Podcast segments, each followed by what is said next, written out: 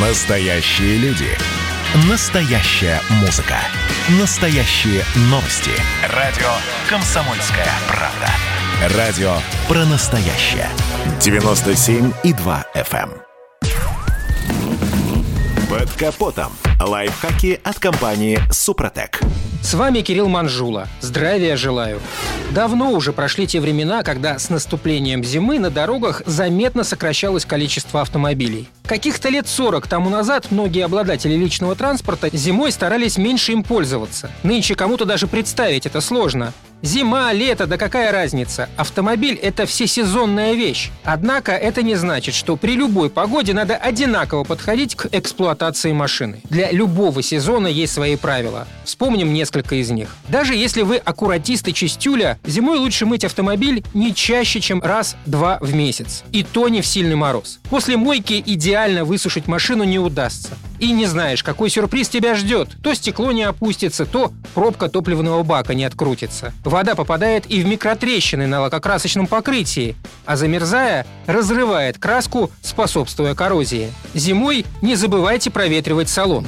Конце поездки на 2-3 минуты опустите окна или откройте двери. Теплый воздух быстро улетучится и резко снизится вероятность, что на утро стекла изнутри покроются инием, а двери примерзнут. А в пандемию проветривать салон полезно вдвойне. Еще, припарковав автомобиль на заснеженном участке, не спешите глушить двигатель.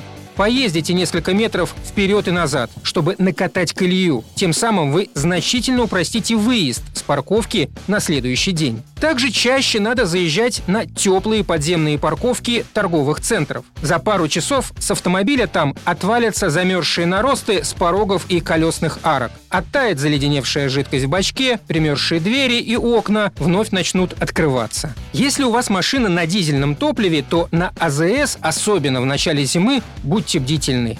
Не стесняйтесь спросить у заправщиков, какое топливо у них – зимнее или еще летнее.